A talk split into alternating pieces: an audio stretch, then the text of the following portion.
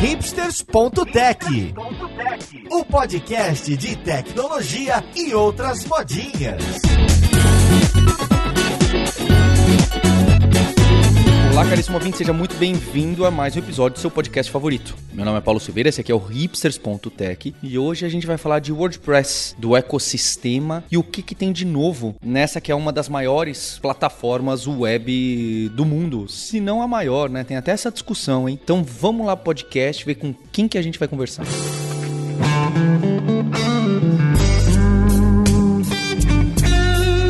Conversa de hoje eu tô aqui com o Arindo Duque, que é fundador da WP Último. Tudo bom com você, Arindo? Fala, Paulo. Tudo bom, cara? Obrigado aí pelo seu tempo. Vai ser muito bacana ter a sua experiência aí. Junto com o Arindo, eu tô aqui com o Luan Alves, que ele é um dos instrutores aqui da escola de front-end da Lura. Tudo bem com você, Luan? Olá, tudo bem com você? Tudo bom também. E também tô com a Ana Mascarenhas, que é coordenadora aqui da Escola de Inovação e Gestão da Lura. Tudo bom com você, Ana? Tudo jóia. E aí, pessoal? Obrigada pelo convite. E acho que é interessante esse tema do WordPress, porque o Fabrício, que ajudou a, a, a montar esse episódio, falou: olha, a Lura tá lançando essa uh, formação renovada do WordPress. E você pode ver, né? Já começa com esse ponto. A gente tem aqui um empreendedor, que é o Arindo, ele está muito envolvido com plugins, ecossistema WordPress. E da Lura a gente tem gente de front-end e gente de negócios, não é? Então, o que eu acho muito bacana, e é o que eu vejo bastante no mercado de trabalho, a gente insiste no, no desenvolvedor em T, né? O T-Shaped Professional, é você ter plataformas e ferramentas de tecnologia e enxergar como aplicá-las no seu negócio. Né? Então, hoje a gente tem essa capacidade não só de ser uh, aquela pessoa dev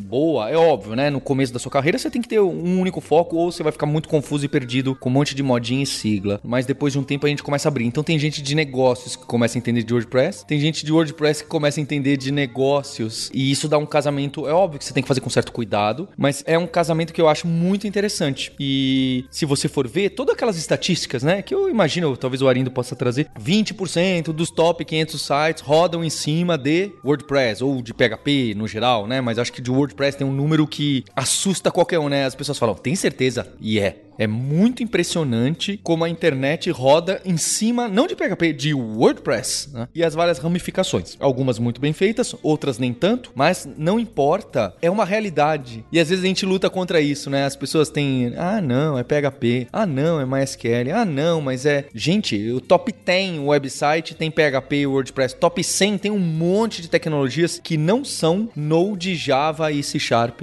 Né? Então a gente precisa ter essa realidade que grandes tecnologias tecnologias, grandes plataformas são muito mais do que essas que é a última da modinha que tem mais gente falando. E o WordPress tá aí para se mostrar. Eu tenho muito orgulho. É assim como a gente fala de Excel, Power BI, dashboards, não é? Tem gente que fala, ah, Excel, né? Ah, são as grandes plataformas da internet onde as coisas rodam. Então, para começar essa conversa e entender melhor como que a gente guiou essa formação nova da Lura, eu queria saber de vocês. Como que é esse cenário hoje do uso do WordPress, né? Blog, né? Qual que é a plataforma do WordPress? É como que a WordPress se vende hoje em dia e onde onde ela é mais utilizada? É óbvio que esse ramo, esse leque é muito grande, mas onde ela é mais utilizada? É agência? É para criação de páginas de pequenas e médio porte? Ou não? É para pequenos sistemas adaptados e fazer o CRUD que demorava muito em plataformas técnicas? Eu tenho recursos e plugins hoje para fazer. Onde que tá o crescimento e o domínio do WordPress hoje? Não, então, cara, é, pô, nessa breve introdução que você fez aí, você já tocou em vários pontos que eu acho que são importantíssimos, assim, né? E que a gente tem que ter sempre cuidado, né? Especialmente quem está entrando no mercado de tecnologia agora, está buscando aprender tecnologias novas. A gente tem muito aquela síndrome do, do shiny object, né? De querer sempre aprender o que é mais novo. E às vezes a gente tem uma ideia legal, às vezes a, a sua ideia é empreender, é começar um negócio, é fazer alguma coisinha aqui e ali. E nessa loucura de ficar correndo atrás da última tecnologia o tempo todo, você não foca no MVP, não, não desenvolve o produto em si, fica trocando o stack a cada três meses e no final das contas você não, não, por mais que seja uma jornada de, de, aprendizado que possa trazer benefícios no futuro, você acaba sem, sem tirar o seu negócio no papel. Né? Com base nisso, o WordPress ele, ele se coloca numa posição muito legal, porque é, o próprio o Matt Mullen, que é, o, que é um, um dos cofundadores, né, co-criadores do, do, do, WordPress, é um dos autores lá do fork original lá de 2003, então já vai aí 20 anos de brincadeira nessa, nessa jogada aí, é que são 20 anos de ecossistema, são 20 anos de pessoas desenvolvendo o que talvez talvez seja o ecossistema de plugins e de ferramentas que permitem que você transforme o WordPress em algo que vai para muito mais além do que um CMS, sacou? Do que um criador de blogs. E você tem basicamente uma caixa de Legos com todas essas ferramentas diferentes que você pode combiná-las de uma maneira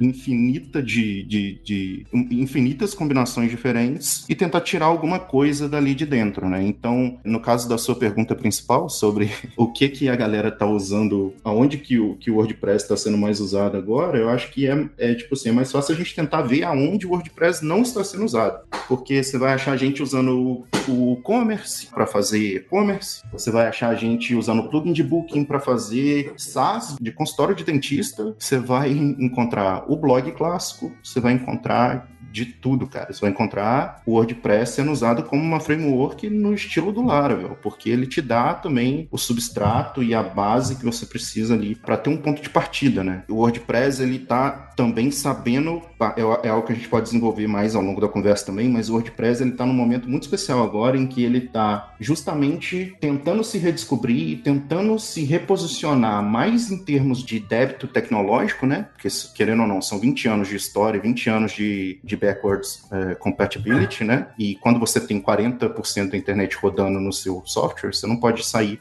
quebrando coisa, né?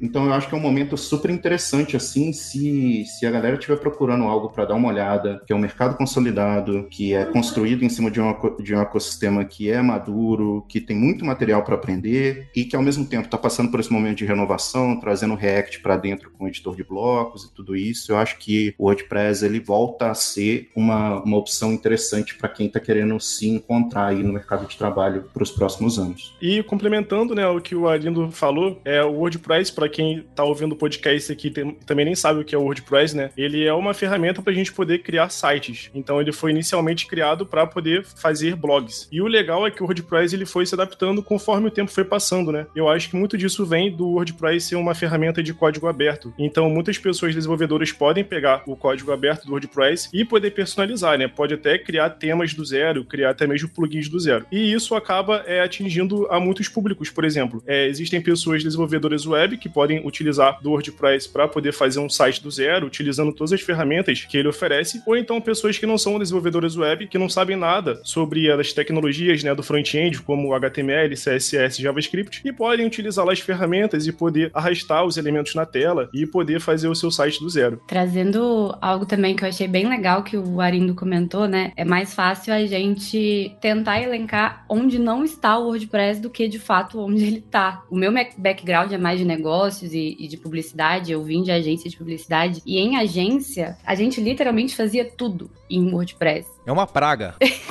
é. A gente nem sequer dava para o cliente a opção de não ser sabe? Por entender o prazo que a gente ia levar para entregar aquilo pro cliente, às vezes o cliente vinha com demanda, cara, precisa melhorar o orgânico, sabe? Então vai ser demanda de blog, vai ser um site em WordPress. Ah, a gente vai fazer aqui um link patrocinado, vai ser demanda de Google Ads, vai ser o WordPress a landing page do mesmo jeito. Então, é bem isso de vários negócios, né? A gente, eu vinha de uma agência que atendia muito negócios locais. Então, era exatamente o dentista fazendo um SaaS ali ou uma landing page para captar leads, um mercadinho para divulgar ali o seu link de delivery, enfim, tudo, tudo, gente. É, é, eu não sei como que as agências fariam se não fosse a agilidade, né, e a praticidade da gente poder criar um site tão completo, com complexidades e com várias possibilidades ali dentro de uma só ferramenta. Então, é, eu acho que é o mais completo realmente que a gente tem hoje no mercado. É, e o, o, o mais maluco do WordPress, assim, é que ele é o tipo de ferramenta. É que, de novo, gente, eu, eu tenho 28 anos de idade, o WordPress tem 20. Então é tipo assim, é loucura quando você para pra pensar. E de fato, quando você trabalha para WordPress, eu sou um cara que, que eu desenvolvo, desenvolvo desde os 14 anos de idade, e eu tenho um senso de estética para o código que é muito chatinho. Assim. Se o código estiver feio, eu, eu refatoro até ficar bonito. Às vezes performa pior e eu quero que fique esteticamente agradável. E aí, se, se você tem esse perfil, você vai passar raiva com o WordPress. Porque aí, né, Você vai passar rápido com o PHP, que o PHP ele já traz isso também, muita coisa legada, apesar de também estar tá passando por um processo de reinvenção, assim, digamos, que tem começado a, a ganhar tração nos últimos anos. O WordPress também está passando por esse processo, mas de fato são coisas que têm um tempo, tem uma história, tem essa questão da backwards compatibility, que a gente não pode sair quebrando de uma versão para outra de qualquer forma. Então é, é, um, é, é uma plataforma que de fato ela tem algumas idiosincrasias que são muito específicas dela. Mas também é o tipo de ferramenta que quanto mais você cutuca, mais sai joia de dentro. Só para dar um exemplo. E aí é, é meio que o, o, lance do, do Merchan sem vergonha também. Né? Mas a, a, gente. Eu sempre fui um cara que eu, eu aprendi a programar porque eu queria criar produto. Então eu não, eu não necessariamente. Eu nunca tive o sonho de ser programador, não. Eu só queria, tipo, fazer um produto X e vender e eu não tinha grana para contratar ninguém para desenvolver, então eu fui aprendendo a desenvolver para entregar essas coisas. Arindo, a exata ligação de negócios e de código WordPress Que a gente começou o podcast. É isso aí. Esse, para mim, é o grande poder do WordPress, é esse. O perfil do WordPress, que é justamente a interseção que você levantou ali no início, Paulo, que é o, o WordPress, ele é a ferramenta do cara que eu chamo de maker, sacou? Ele é o cara que, ele não necessariamente, ele é um desenvolvedor, ele não necessariamente é um cara de negócios. Ele é um cara que, às vezes, ele quer ter um negócio e ele vai aprender o que ele tiver que aprender de desenvolvimento para entregar aquele negócio, ou ele é um cara que manja um pouco de programação e teve uma ideia legal e ele quer entregar, chegar no produto final, chegar no MVP o mais rápido possível, então ele não vai ficar implementando do zero um sistema de login, sacou? Por que, que ele vai se dar o trabalho de fazer isso? Ele pode usar o WordPress que dá isso pronto para ele e ele foca nas funcionalidades que vão ser o diferencial do produto dele de fato, né? Que é, de fato, algo o mais inteligente a se fazer se você quer validar o seu produto tal, o mais rápido possível. Mas é justamente isso. Então, por exemplo, uma das funcionalidades do WordPress que ela fica meio escondida é uma parada que chama WordPress Multisite, que você consegue basicamente é, hospedar N sites usando uma instalação única do WordPress. E isso é uma parada que você tem que ativar, você tem que editar o arquivo de configuração do WordPress, tá meio escondido na documentação, tem pouca gente que conhece. Eu sempre que eu posso, quando eu ainda morava no Brasil, eu dava umas, umas palestras nos eventos do, do, WordPress no Brasil falando do multisite, porque eu ficava bolado que a galera não conhecia. Mas uma coisa que ficou muito claro para mim, por exemplo, foi que a gente, eu, na época que eu fazia freela, eu atendia muita agência e atendia muito cliente, e você vai vendo que, pelo menos o, o cliente pequeno, a empresa pequena, que chega em agência pequena, geralmente, né, as necessidades dos sites desse cara são muito parecidas. Então você faz um trabalho, às vezes, muito repetitivo de um, de um cliente para o outro. Se você pega o WordPress Multisite site, por exemplo, e você adiciona uma funcionalidade que tem um milhão de plugins que fazem isso, que te permitem duplicar um site dentro da rede, e você adiciona um botão de pagar na, na ponta, você tem uma plataforma como o Wix, que é o que a gente chama de WAS, né, de Website as a Service. Tipo assim, basicamente com uma coleção de plugins sem escrever uma linha de código, sacou? Então, é isso, o WordPress, ele para mim, ele tem um lugar especial no meu coração porque eu vejo ele como uma ferramenta que ela funciona tanto pro cara que tem zero conhecimento técnico, mas tem muita vontade de aprender, disposição de aprender e está disposto a se esforçar para entregar um MVP e começar a vender, quanto para o cara que é desenvolvedor, mas quer validar um, uma ideia que ele tem o mais rápido possível, sacou? Sem ficar gastando tempo com, com optimização é, preventiva, né, que a gente faz, né? Ah, como é que eu vou escalar? Eu vou fazer, tenho uma ideia de negócio aqui, mas eu quero fazer com microservice e, e etc, no AWS, com auto-scaling, etc. Aí você lança e tem 10 clientes e depois você mata o produto. Então, eu acho que é uma ferramenta muito poderosa, porque ela, ela tá ali. Você não precisa primeiro fazer a faca, fazer o pão do zero, assar o pão, para depois pegar a faca que você fez, cortar o pão, pôr na misteira e tal. Você já tem a faca, o pão, o queijo na mão, é só juntar tudo, entregar e ver no que dá, sabe? Exatamente, Erindo. O tanto que eu já ouvi falar é, de alguns, algumas pessoas desenvolvedoras que têm receio de criar um site em WordPress para poder trabalhar, por exemplo, com vendas, por trabalhar com dinheiro e ter questão de segurança. Sendo que na prática, né, na realidade, o WordPress já atualizou bastante nessa questão de segurança. Tem também vários plugins de e-commerce, né? E também para você trabalhar com a parte de segurança da informação das pessoas usuárias. E também existem muitos sites conhecidos na internet. Eu até dei uma pesquisada antes aqui do podcast, dei uma pesquisada para ver quais sites conhecidos utilizam WordPress. E eu vi vários sites que todo mundo aqui já deve ter entrado. Por exemplo, o site do Rock in Rio, que muitas pessoas acessam o site do Rock in Rio, né? Você imagina, na semana semana do evento do Rock in Rio. A quantidade de pessoas que estão lá acessando o site ao mesmo tempo e o site não cai, sabe? Também tem outros sites muito conhecidos, como o próprio site da Disney e também é o site da Hipsters, né? Já foi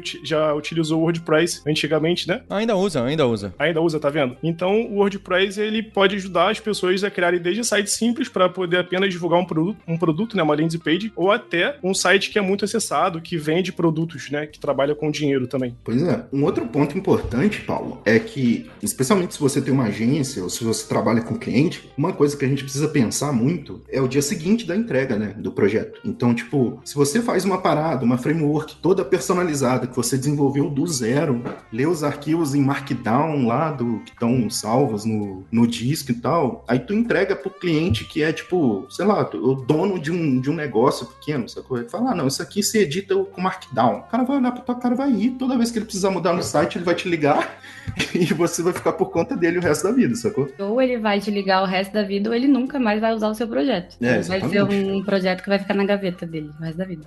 É, e, e WordPress é isso, né? Uma vez que você entregou, o cara tem uma interface lá bonitinha, você consegue limitar o que, que ele pode fazer ou não, para ele também não obliterar o negócio todo, né? Mas ele tem essa parte de CMS, né? Que é como ele começou e que é muito sólida, então tem essa flexibilidade também, essa facilidade, né? Que, tipo, uma vez que você acabou o projeto, você entrega, provavelmente você ainda vai ter que ter ali algum contato com o cliente, mas se o cara só tiver que adicionar novas postagens, falar de coisas que estão acontecendo no negócio dele ali, ele consegue fazer por conta própria própria, você entrega um PDF mostrando como é que faz, grava um videozinho aqui e ali, vai fazer uma vez, e vai vai estar tá pronto para o próximo cliente, para o próximo cliente. Agora que o WordPress está mudando muito, isso tem causado alguns problemas, mas até pouco tempo atrás eu, é, eu acho que eu, quando, quando eu fazia freela, projeto de desenvolvimento para pequeno negócio, eu acho que eu fiz um, um, manual uma vez e usei durante 4, 5 anos, mesmo manual, porque o painel de administração era o mesmo, como criava post era a mesma coisa, como criava página a mesma coisa, os plugins eram sempre os mesmos, e aí a Ana pode confirmar, mas o SEO tem tipo, agora tem mais opções, mas até pouco tempo atrás era o Yoast. Não tinha muita é, dúvida. O Yoast e o All-in-One são, tipo, os principais e, sei lá, acho que a galera de agência nem usa outros porque nem, nem faz sentido. E aí tem outro detalhe interessante também, Paulo, que é, são os dois perfis do, da galera que chega querendo contratar um desenvolvedor para mexer, não para mexer com WordPress, né, mas para um projeto específico. Geralmente, a minha experiência, pelo menos, né, você tem dois perfis. Ou você vai ter o cara que ele é mais orientado para negócios, como é o caso da Ana, e aí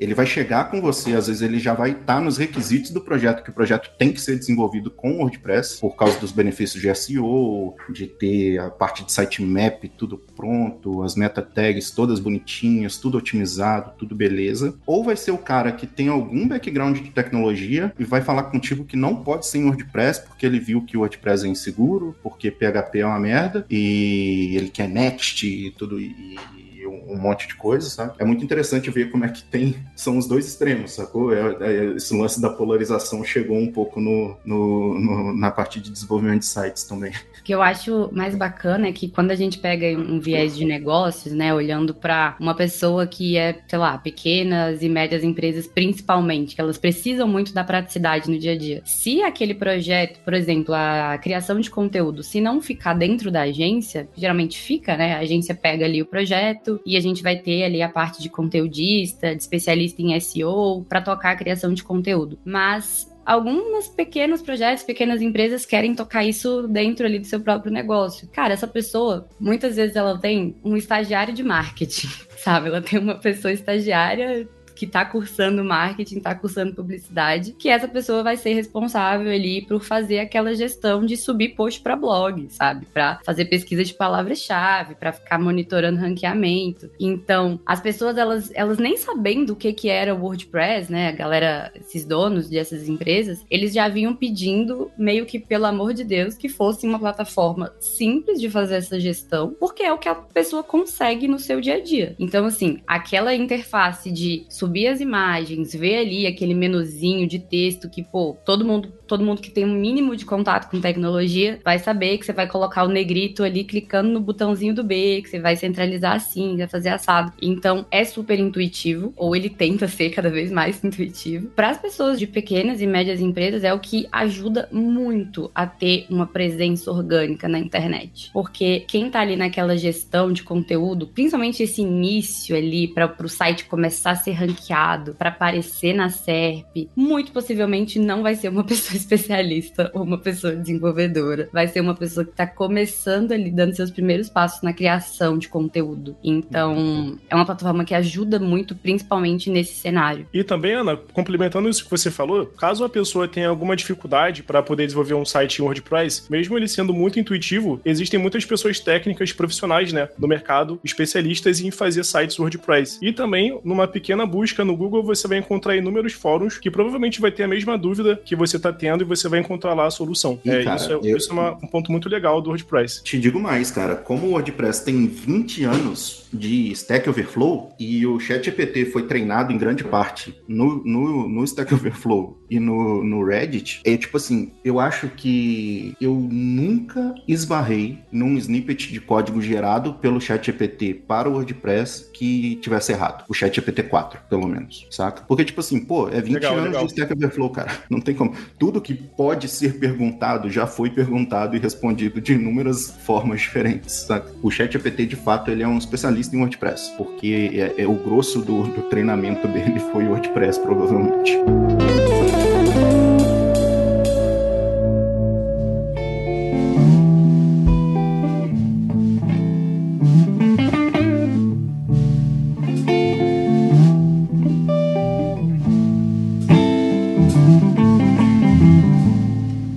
Então eu queria aproveitar para a gente entender melhor o que, que eu preciso aprender, não é? A gente tem até o projeto techguide.sh, que a gente tem diversas carreiras de tecnologia, com foco front-end React, algumas coisas a gente quer criar o de WordPress, não é? O Fabrício está trabalhando para isso. Quem sabe quando lançar esse podcast já não tem lá no techguide.sh. A dúvida é justo essa. A gente sabe que tem essa amplitude grande de usos do WordPress, né? Seja ele puro ou seja ele já com viés de um grande plugin, uma grande customização. No geral, né, e eu entendo que varia bastante, como qualquer tecnologia, certo? Onde que eu preciso? Então, comecei a usar mais e quero chegar mais próximo de poder dominar e ter o poder de trabalhar com mais força, de saber trabalhar com escalabilidade, de poder customizar, de não só instalar plugin, mas de dominar e modificar o plugin, modificar o template e, e saber o que com que é compatível, quando que eu começo a cair em possibilidades de quebra no futuro. O que, que eu preciso estudar? Eu preciso estudar, começar no PHP? Ou eu começo já no WordPress, já que costumava lá o PHP misturado com MySQL, misturado com HTML, misturado com JavaScript? Eu começo só pelo MySQL, porque aí eu tenho uma visão do que, que está acontecendo por trás. A ordem às vezes costuma ser mais complexa porque existem vários caminhos, né? O Tech Guide costuma dar uma das visões de caminho que a gente da Lura sugere, existem várias. É, então eu queria saber uma sugestão de passos e também não só de passos, né? E aí,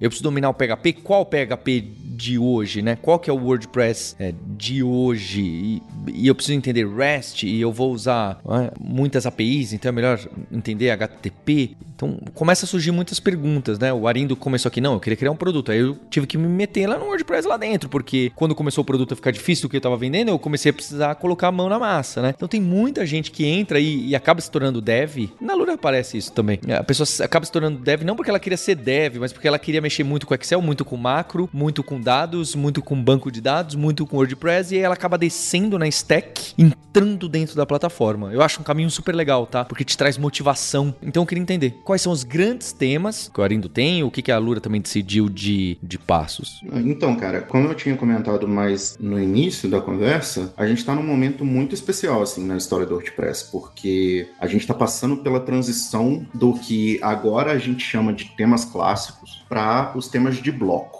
Até pouco tempo atrás, relativamente pouco tempo atrás, dois, três anos por aí, antes do WordPress versão 5, a gente está na 6.3, saiu no dia 8 agora, 6.3. O paradigma de desenvolvimento do WordPress, ele era um pouco diferente. Ele era bem essa pegada web dev clássico que a galera que começou a programar mais ou menos na época que eu comecei tá mais acostumada. Então a sua stack clássica era é, HTML, CSS, PHP, PHP é, gera o HTML, joga a, a resposta para o servidor, Apache, Nginx, e aí as coisas foram melhorando um pouco, né? A gente começou a ter, em vez de escrever CSS direto, usar o LESS, depois o SAS, etc. Mas ainda era bem essa, essa stack clássica, né? É, HTML, no final das contas, o, o seu site cuspia HTML e CSS de uma forma ou de outra. A partir da versão 5.0 do WordPress, essa mudança de paradigma trouxe esse conceito novo que são os temas de bloco. Então, ao invés de você focar no desenvolvimento de um tema inteiro escrito em PHP que gera ali o HTML no final das contas, e aí o WordPress dá várias ferramentas com isso, tem a hierarquia de templates, que permite que você tenha partes diferentes do site em arquivos diferentes e tal, uma parada, um, um, um proto-MVC horrível, se a gente está sendo assim completamente sincero. Mas a pegada dos temas de bloco é justamente trazer o WordPress assim pro, pro, pro século 21, né? A parada de 2003, mas tipo, no século 21 da, da tecnologia é, meio que aconteceu uma revolução dentro do WordPress, porque esse editor de blocos, que é um editor visual onde um usuário não técnico, ele consegue fazer a montagem das páginas do site dele com um editor arrasta e solta mesmo, que reflete a realidade do site que vai ser visto no, no front, é escrito em React. Então, isso começou como um projeto fora do core do WordPress, que é o, um plugin chamado Gutenberg. Inclusive, a galera odiou. Se você for ver o, o Gutenberg lá no repositório de plugins do WordPress, eu acho que as reviews deles são três estrelas até hoje. É, eu lembro disso. A galera definitivamente não gosta de mudanças. Só que assim, e o começo foi muito conturbado, cara. Eu tenho que admitir, assim, porque quebrava muita coisa, era muita incerteza. É, durante muito tempo o projeto ficou parecendo que ele estava sendo guiado por ser um projeto open source, né? E, estar tá sobre o comando, né, do Matt Mullenweg, né, que é o diretor, o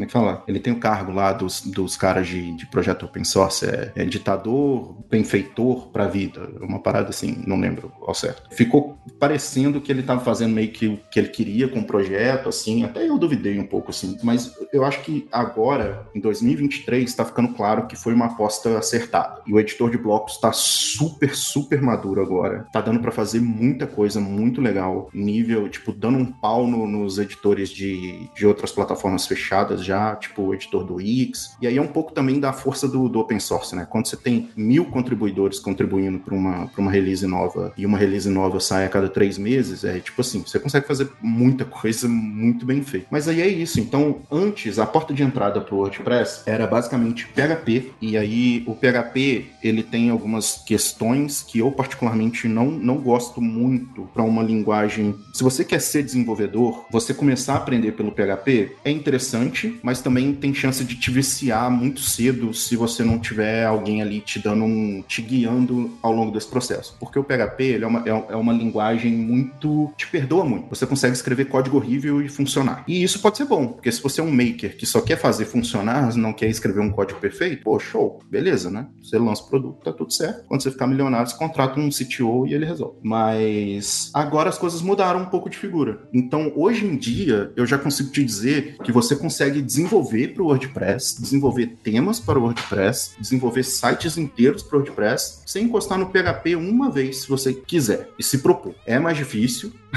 mas já é possível, sacou? Então, para a galera mais, mais molecada mais nova aí, que chega, geralmente chega pelo front, geralmente chega pelo React, né? É, é, tipo, se você quiser, tipo, molhar o pezinho no WordPress e ver como é que as coisas estão por ali, você não precisa começar do zero. Você consegue carregar todo o conhecimento que você construiu de front-end, de React, você consegue de até React Hooks, tá? Tudo bonitinho, tá lá dentro já. Você consegue já chegar com essa bagagem e só encostar no PHP ali quando você sentir que você precisa fazer alguma outra modificação ali por trás. Então é um momento interessante, assim, porque você tem essas duas portas de entrada. Se você é um desenvolvedor que está vindo desse modelo mais clássico, tanto do PHPzão ali cuspindo HTML mesmo, direto, ou uma framework mais antiga que tem um MVC, ou até mesmo o, o Laravel, que é um PHP mais que dá gosto de trabalhar assim. Tanto se você é um cara que tá vindo do front, um cara ou uma mina, né? Tá vindo do front e tem mais contato com React e tal, conversar com APIs especificamente, você já, tá, já vai chegar no WordPress no momento em que o WordPress é um sistema maduro para te receber, sacou? A REST API do WordPress está ali, é madura, testada, funciona. O editor de blocos conversa com a API, você não encosta no PHP se você não quiser. Então é um momento muito legal, assim, porque você consegue entrar pelos dois lados. Eu já desenvolvi alguns projetos no WordPress quando era na versão 5, mas faz muitos anos, então eu nem me recordo direito como é que ele era. Mas eu estudei mais a fundo a partir da versão 6. E o que eu consigo ver, assim, da visão do front-end é sobre o WordPress é que a gente tem que se atentar, fica até uma dica, né, para quem tá ouvindo. Quando você for aplicar plugins, por exemplo, que façam alterações no layout, é, se, se preocupe em não utilizar muitos plugins, porque isso pode interferir muito no seu layout, caso um plugin desatualize, tenha uma versão nova. E a mesma coisa acontece com os temas e com o próprio WordPress. Então, o WordPress é uma ferramenta, no caso, que quando você coloca o seu site no ar, você tem que estar tá sempre fazendo manutenção e conferindo se as ferramentas, as tecnologias que você está utilizando no WordPress estão atualizadas. E quando você atualizar também, é importante você sempre checar se está tendo alguma alteração no layout, né? Porque isso acontece muito com o WordPress. Até o Arino pode falar mais sobre isso. Um outro ponto também que eu acho interessante a gente falar, que a gente até aborda também nos cursos da Lura sobre o WordPress, é a questão da importância de você fazer um backup do seu projeto antes de você inserir alguma coisa nova no seu projeto. Porque se o seu site já está no ar, já está no deploy, já está rodando, é importante que você tenha um backup dele. Porque se você adiciona um novo plugin ou você atualiza alguma nova ferramenta, você voltar como era antes pode acabar sendo um problema, né? Cara, isso é um ponto assim que eu acho que é fundamental a gente conversar também, que é é uma parada que me machuca pessoalmente, assim, eu me sinto agressivado. Eu já dei até uma palestra, eu escrevi uma palestra inteira sobre isso no WordCamp em São Paulo para falar especificamente sobre esse ponto, que é a questão que une um pouco todos esses pontos que a gente está conversando agora, inclusive esse ponto que o Luan levantou. O WordPress, é, a gente escuta muito, uma das principais reclamações que a gente escuta com relação ao WordPress, são duas, na verdade, as principais. Uma é que ele é inseguro e outra é que ele é lento e não escala. Aí chega o cara para você e fala assim: pô, cara, você é desenvolvedor de WordPress? Ele fala: pô, sou pô, meu site tá lento e tal, é hackeado direto e tal, o WordPress é inseguro, né, lento, né? Aí eu falo, pô, vamos dar uma olhada aqui na sua instalação. Aí você abre a instalação do cara, o cara tem 396 mil plugins instalados. Então, tipo assim, uma coisa que a gente tem, bem, tem que ter bem clara é que o ecossistema de plugins, ele é muito grande e você acha de tudo ali dentro. Só que, e você consegue fazer tudo com os plugins. Eu acho que a última vez que eu olhei são, eram 60 mil plugins no, no diretório, e são só os plugins gratuitos. Só que, pô, com grandes poderes vem grandes responsabilidades, né? E aí volta naquele outro ponto que, que a gente estava comentando, que o PHP ele é uma linguagem que ela é ele é, ele é muito friendly com código ruim. Às vezes um plugin, ele é muito bem, ele tem muita instalação, os reviews são ótimos e tal, mas ele foi escrito por uma pessoa que às vezes não tem um background técnico tão sólido assim, fez aquilo ali para resolver o problema dele, acabou que resolveu o problema de outras pessoas também, só que tem uma vulnerabilidade ali no meio. E aí, como é que você faz, entendeu? Então,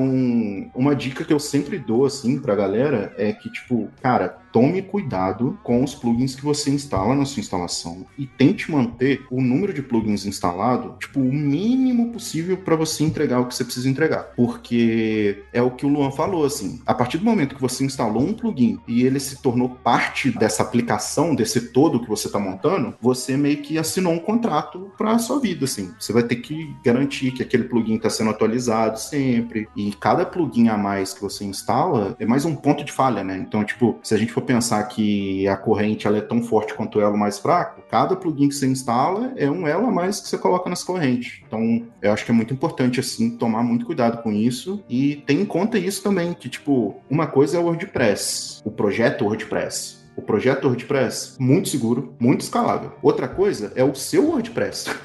Então, a sua instalação do WordPress com os seus plugins, o seu tema e a zona que você está fazendo ali em cima, entendeu? Esse pode não ser tão seguro e pode não ser tão escalável. Só que aí a gente tem que ter esse cuidado também de, às vezes, não culpar na ferramenta uma parada que a gente não, talvez não tenha sido tão cuidadoso quanto deveria ser para a gente conversa. Era uma das coisas que a gente mais fazia em agência, quando o projeto vinha pronto do cliente, um pente fino, assim. O cliente vinha falava, cara, não, não tá ranqueando, o site nunca apareceu na Nananá. a gente ia atrás, era exatamente isso. Tinha uns 300 plugins. Às vezes um sem pra quê. Tipo, cara, o objetivo do seu projeto é esse. Pra que, que você instalou isso aqui? E nem o cliente sabe. E a primeira coisa, a primeira otimização de SEO a fazer no seu projeto de WordPress, tira metade dos plugins, que já vai ajudar bastante. Cara, sem sacanagem. Eu já peguei projeto de tipo. E é sempre assim, é sempre projeto herdado, né? Chega, chega essas, essas pérolas assim pra gente dar uma olhada. Que tipo assim, o cara tinha três plugins de SEO instalado. E a lógica funciona assim, sabe? Pô, se um plugin de SEO faz ranquear melhor, pô, três vai, pô, vai colocar lá no top 1 instantaneamente, sacou? Só que aí você vai ver, aí, tipo, tá cuspindo as tags tudo diferente, a mesma tag com quatro valores diferentes, o Google cuspindo o warning no console falando que você tá fazendo tudo errado, aí você vai ver que tem três plugins de SEO instalados. Não tem como. Então é complicado, assim. Até porque o,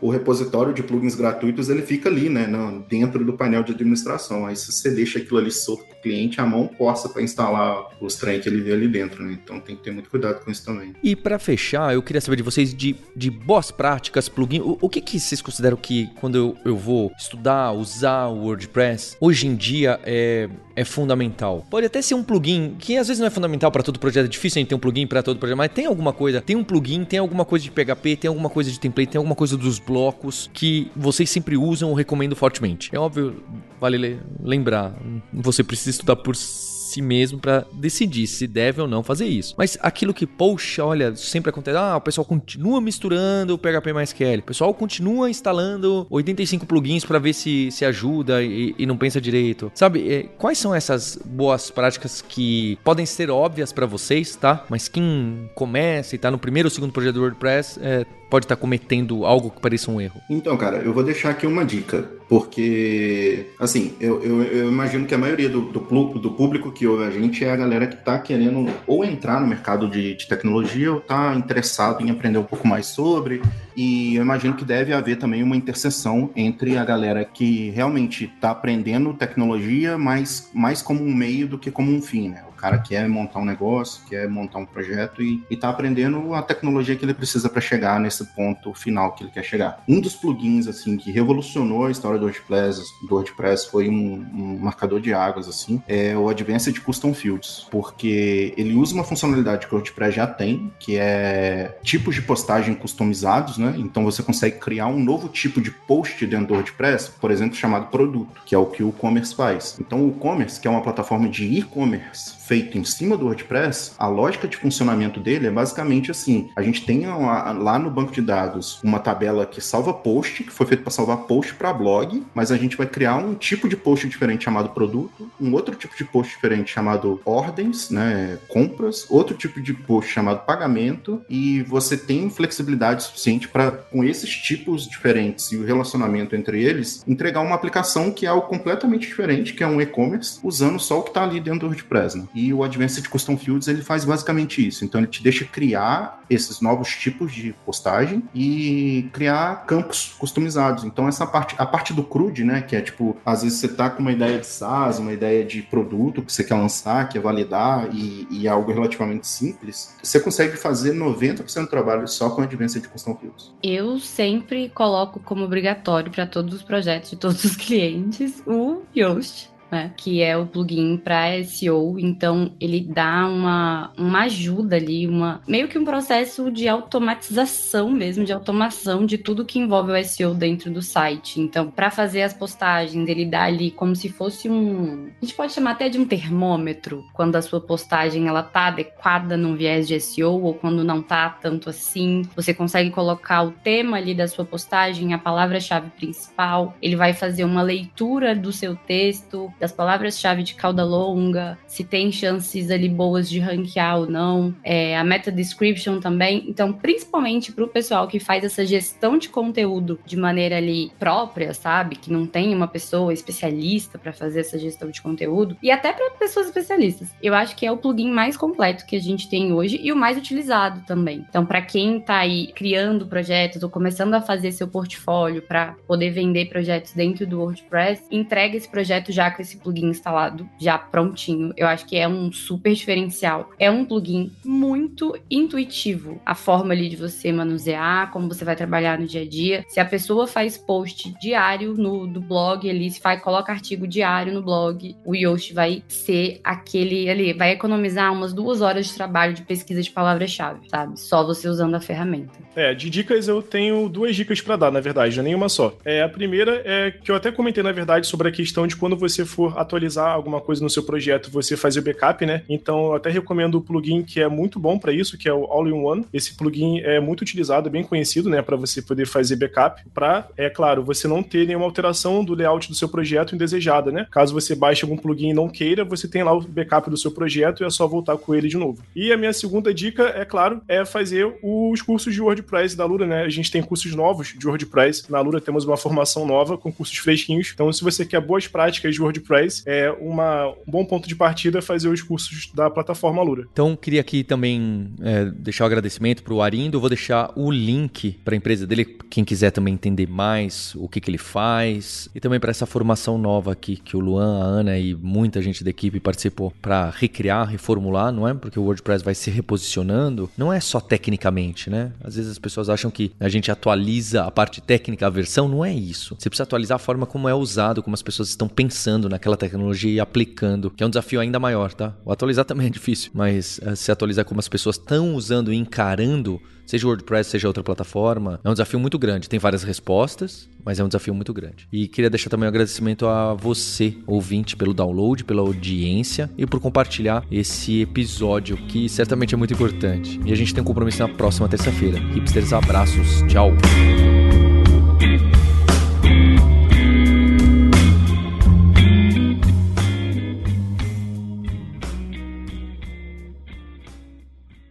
E se você quer se aprofundar nesse universo de hipsters, nerds e devs, pessoas com paixão por tecnologia, tem dois passos para você dar agora mesmo. O primeiro é em youtube.com/lura e se inscrever e ligar as notificações porque quase todo dia tem vídeos de tecnologia, alguns com profundidade técnica, os Alura Mais, outros são entrevistas com pessoas incríveis de carreira que chegaram lá, nossos alunos e alunas contando suas histórias e trajetórias, que é o scuba.dev. E além disso, também tem os vídeos do hipsters.tube, que são vídeos do grupo do Hipsters, da Lura, contando e discutindo tecnologia. Eu entrevisto diversas pessoas para falar sobre as mais diversas tecnologias, com vídeos muito bacanas. Então acho muito legal. Essa é a minha primeira dica para você fazer já, se inscrever no YouTube da Lura. E a segunda é, você já deve saber, ir lá e colocar seu e-mail na newsletter Imersão, Aprendizagem e Tecnologia.